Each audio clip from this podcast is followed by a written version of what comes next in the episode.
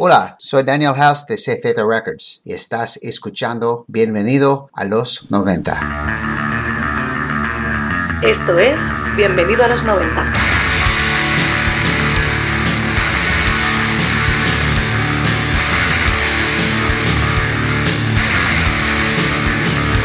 Haciendo un poco de memoria, fue en marzo del año 2016 cuando dedicamos una emisión al legendario sello CC Records de Seattle. Y lo hacíamos por los 30 años que cumplía Deep Six, aquel recopilatorio de bandas lanzado en 1986, que supo adelantarse a todo y a todos, destacando un nuevo sonido que años más tarde explotaría con el fenómeno Nirvana. Tina Casal y Chris Hansett dieron con la tecla mucho antes que el resto, pero sin embargo, el nombre de CC Records no brilla tanto como el de Sub Pop. Ellos no tienen libros que cuenten su historia o no les hacen documentales. Chris y Tina grabaron a unos jovencísimos Soundgarden, Green River, Malfunction, Melvins o Skin Yard, entre otros, para ese histórico recopilatorio. Y precisamente fue Daniel House, bajista de Skin Yard, quien se quedó con la discográfica después de que Tina y Chris decidieran que llevar un sello no era lo suyo. El propio Chris Hansett recuerda que tras dejarlo, Jonathan Poneman y Bruce Pavitt de Sub Pop se reunieron con él y le preguntaron ¿Vas a seguir lanzando discos? Al responder que no, se miraron sonriendo y dijeron, vale, vale, guay.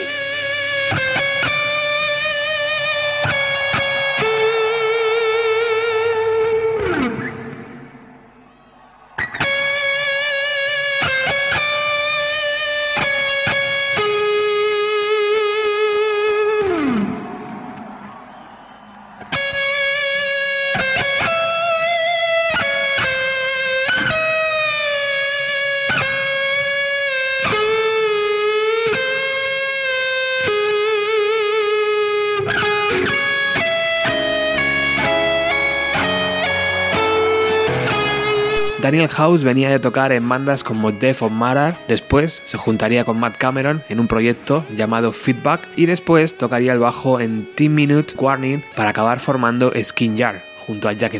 Por lo tanto, Daniel era un tipo que entendía la escena porque la estaba viviendo desde abajo, pero también era lo suficientemente curioso para decidir desarrollar una etiqueta como la de CC Records. Así que lo que empezó como algo para editar los lanzamientos de su propio grupo, Skin Yard, acabó por convertirse en una discográfica independiente que lanzaba discos de Seven Year Beats, Three People, Hammerbox, The Gift o Build to Spill. Las dos primeras referencias del sello fueron el recopilatorio Deep Six y el primer lanzamiento de los Melvins. El tercer y cuarto, con Daniel ya al mando, fueron los discos de Skin Jar. La sexta referencia, la CZ006, fue otro recopilatorio llamado Secretions, con bandas poco conocidas y que organizó el propio Jack Endino. La 7 y la 8 fueron singles de Coffin Brick y Videx, y la CZ009 fue el primer lanzamiento de la serie Teriyaki Asma. Y precisamente de eso vamos a hablar hoy porque aquellos vinilos de 7 pulgadas fueron lanzamientos limitados de bandas locales poco conocidas. Hablamos del sello independiente más importante de Seattle, después de Sub Pop,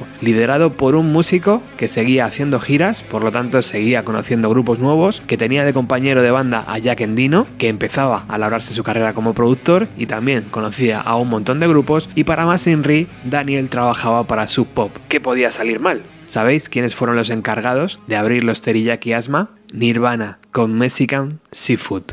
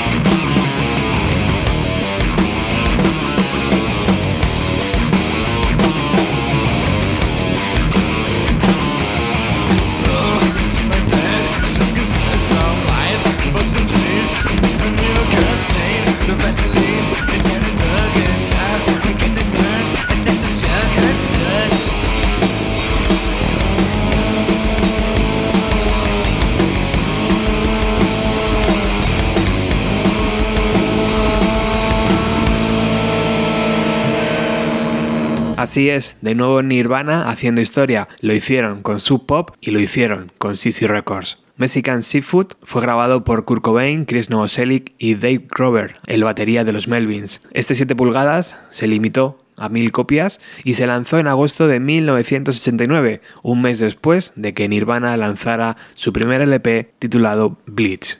En el primer Teriyaki Asma participaron aparte de Nirvana el músico Helios Creed, Coffin Brick, que eran de Seattle, y Jess, una banda muy experimental. El productor fue Jack Endino y el arte gráfico estaba a cargo de Art Chantry, que por aquel entonces era director creativo de la revista The Rocket y que también creó carteles de conciertos de la época y portadas para algunos discos, como Mad Honey. La segunda entrega del Cerillaki Asma llegó en 1989 también. Se fabricaron 1500 copias de un 7 pulgadas con cuatro bandas: Amorphous Head, Hula Babo, Pitbull Baby Sisters, y una banda llamada My Name.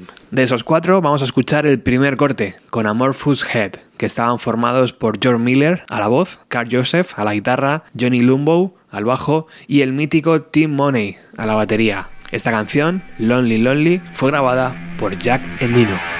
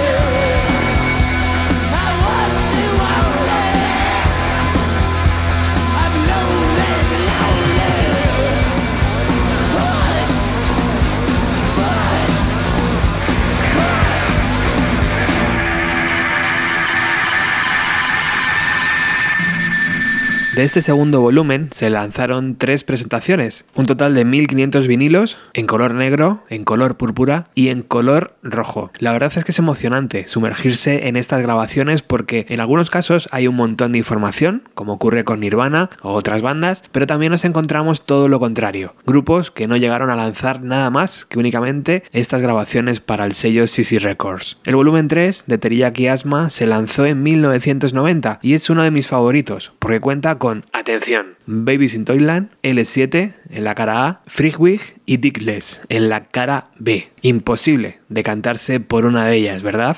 Pero hoy me apetece compartir con vosotros Sweet Teeth de Dickless, con Kelly Canary a la voz, Kerry Green a la guitarra, Hannah McCall al bajo y Lisa Smith a la batería. Todo ello producido por Jack Endino.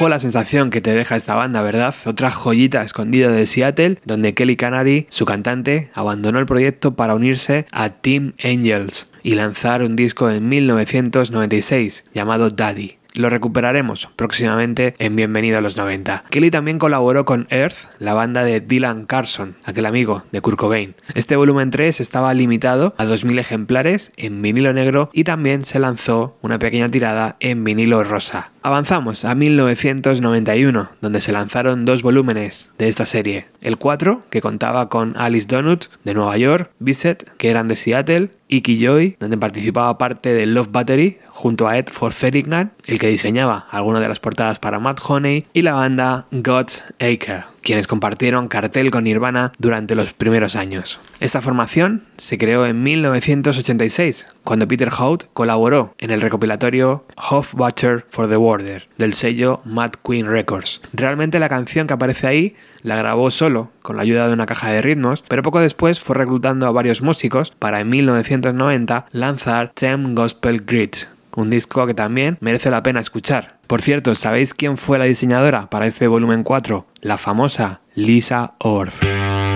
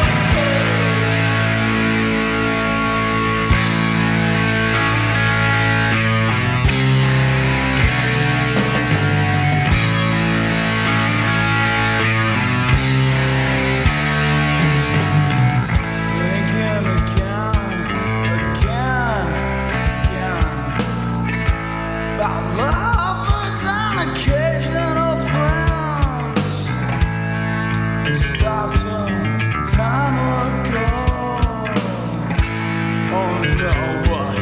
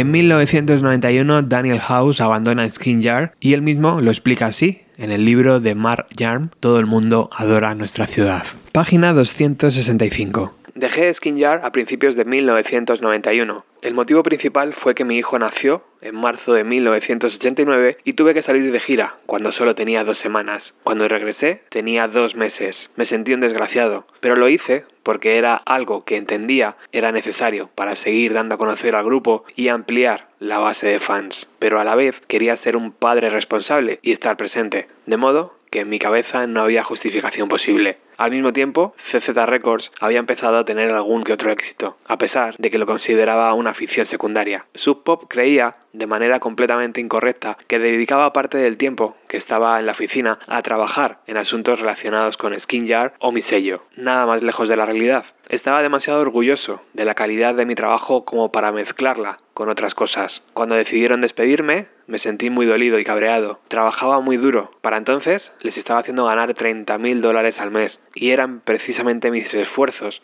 los que en gran medida mantenían a Sub Pop a flote en aquel momento. Todavía hoy sigo convencido de que decidieron librarse de mí para encontrar a otro tipo que hiciera mi trabajo por menos dinero. De repente, dos de las cosas que más me identificaba como individuo bajista y compositor de Skin Jar y encargado de ventas y distribución de Sub Pop habían desaparecido y lo único que en realidad me quedaba era CZ Records. Así que o me buscaba un trabajo de verdad o intentaba sacar el sello adelante. No tuve que pensármelo demasiado. Volviendo la vista atrás, tengo que darle las gracias a Sub Pop por la oportunidad de dar el salto para jugármela con el sello, que fue lo que en gran medida me mantuvo durante los siguientes años.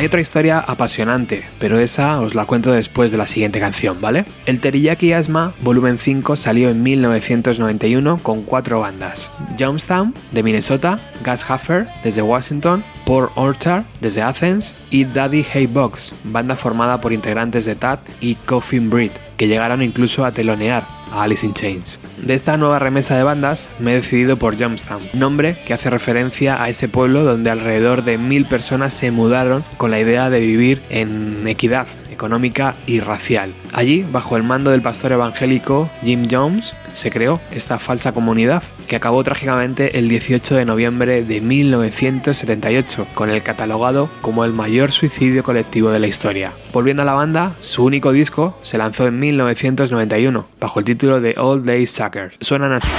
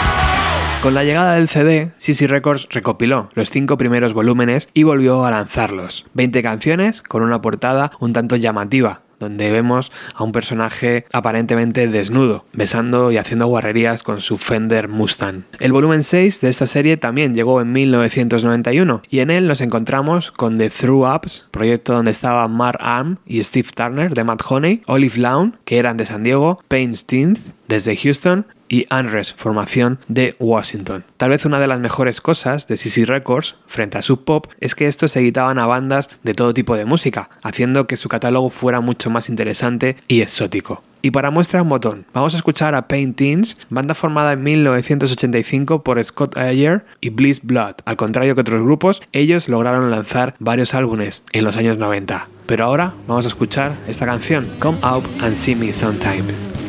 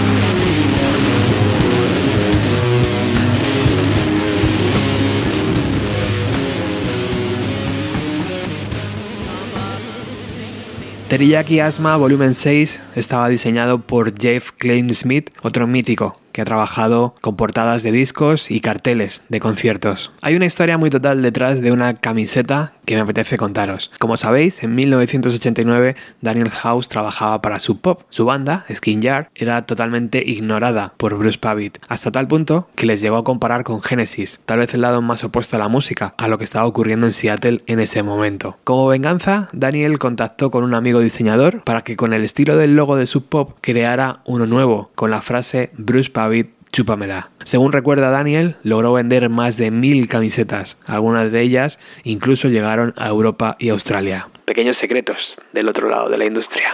Vamos con el volumen 7 de estos Teriyaki Asma. En la cara A, Poster Children desde Illinois y Hammerbox de Seattle. En la cara B, Superchamp de Carolina del Norte y Tsunami de Virginia. Hoy vamos a escuchar a Hammerbox, formación de Seattle que se creó en 1989 por Carrie Acre a la voz, Harry Tharmon a la guitarra, James Atkin al bajo y Dave Boss a la batería. Llegaron a lanzar un disco con CC Records y posteriormente firmaron con la discográfica de Soundgarden para lanzar su segunda obra. En 1994, ante la poca repercusión, decidieron separarse y cada uno montó su propio proyecto. Tal vez el más llamativo fue Goodness, con Carrie a la voz. Pero ahora escuchamos Promise to Never, Hammerbox.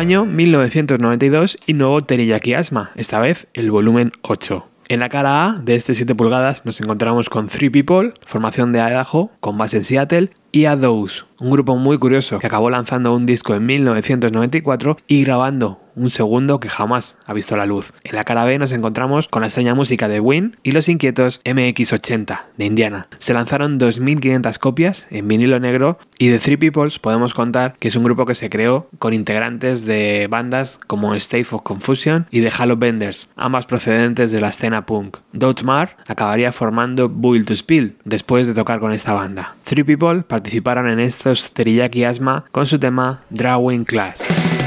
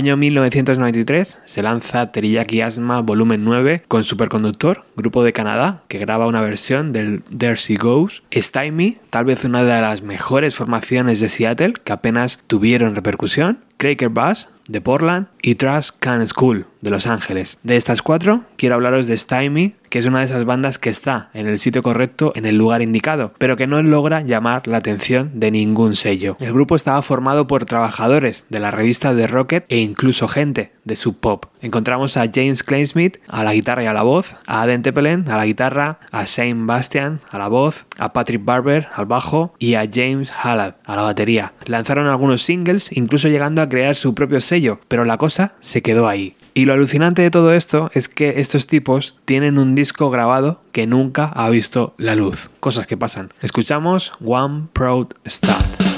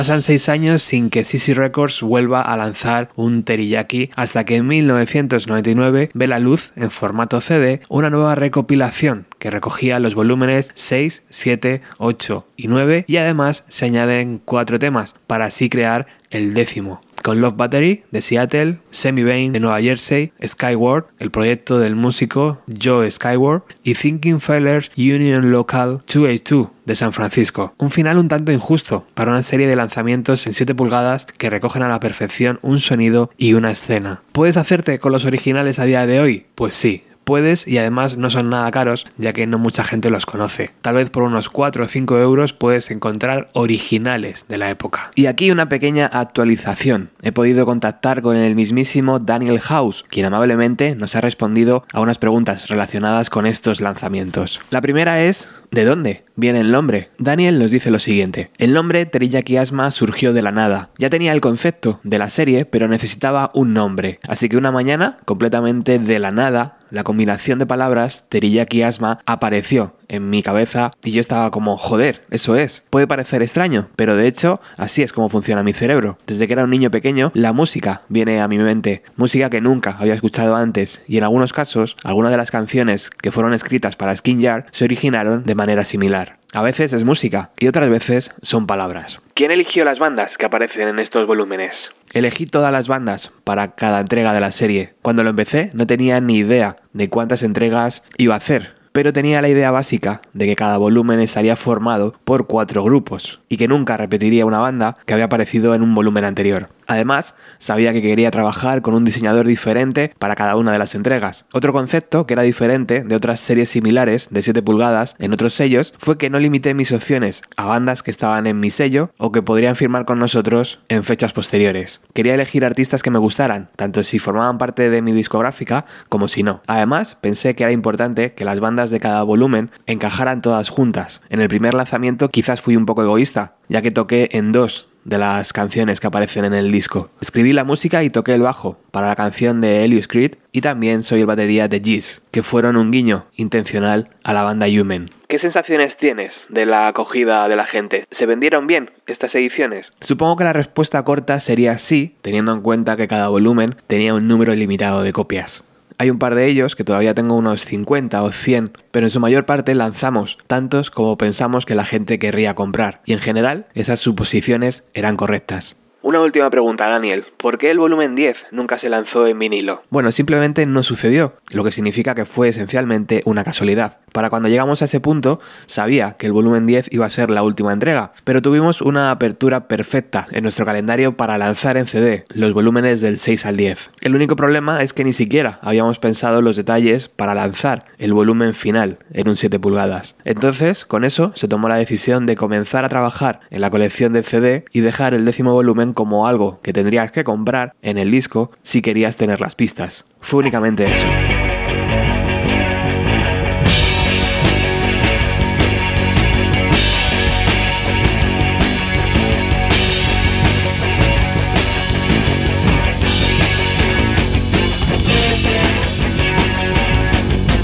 Vamos a cerrar la emisión de hoy de Bienvenida a los 90 con Love Battery, banda que recibe su nombre de un tema de los Buzzcocks y que en su formación nos topamos con gente de Matt Honey, como Dan Peters, también encontramos a Jason Finn de Skin Jar y de los Presidents, a Gene Tillman de los Human o a Bruce Fairweather de Green River y de Mother Love Bone. No todos coincidieron en el tiempo, pero es una formación que estoy seguro que os va a gustar mucho si no la conocéis. He de agradecer de todo corazón el apoyo que Domingo Santa Bárbara, Eduardo Mayordomo, Pablo Arabia, John López, Alfonso Moya, Pilar Díez, Rubio Carbón, Ces Munsal, La Rubia Producciones, Carlos Consaglieri, Mr. Café, Marcos, Aitiro Saki, J. Ocio, Dani, Alejandro Gómez, Barón 72, Norberto Blanquer, Eduardo Vaquerizo, Víctor GB, Raúl Sánchez, Tolosen, Israel, Luis Ignacio, Infestos, Rosa Rivas, Iván de 61 Garaje, Jordi, unos cuantos amigos anónimos que por cierto me ha comunicado Evox que podéis cambiar ese estado de anónimo a vuestro nombre,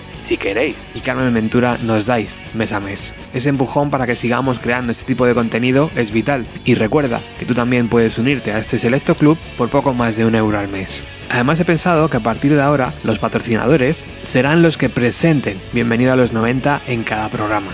Seguramente recordáis que hay una voz, la de nuestra amiga Almudena, del podcast Lost in Translation, que al principio del programa dice, esto es Bienvenido a los 90. Pues bien, ahora quiero que seáis vosotros, los patrocinadores, los que digáis la frase, o mejor todavía, sentiros libres para crear la mejor presentación de Bienvenido a los 90 que podáis hacer. Hacérmela llegar vía Telegram o bien a través del correo bienvenido a los 90, 90 con letra, arroba gmail.com. Será una gozada poder contar con vuestra creatividad. Ahora sí, nos despedimos con Love Battery. Muchas gracias por haber estado al otro lado. Chao.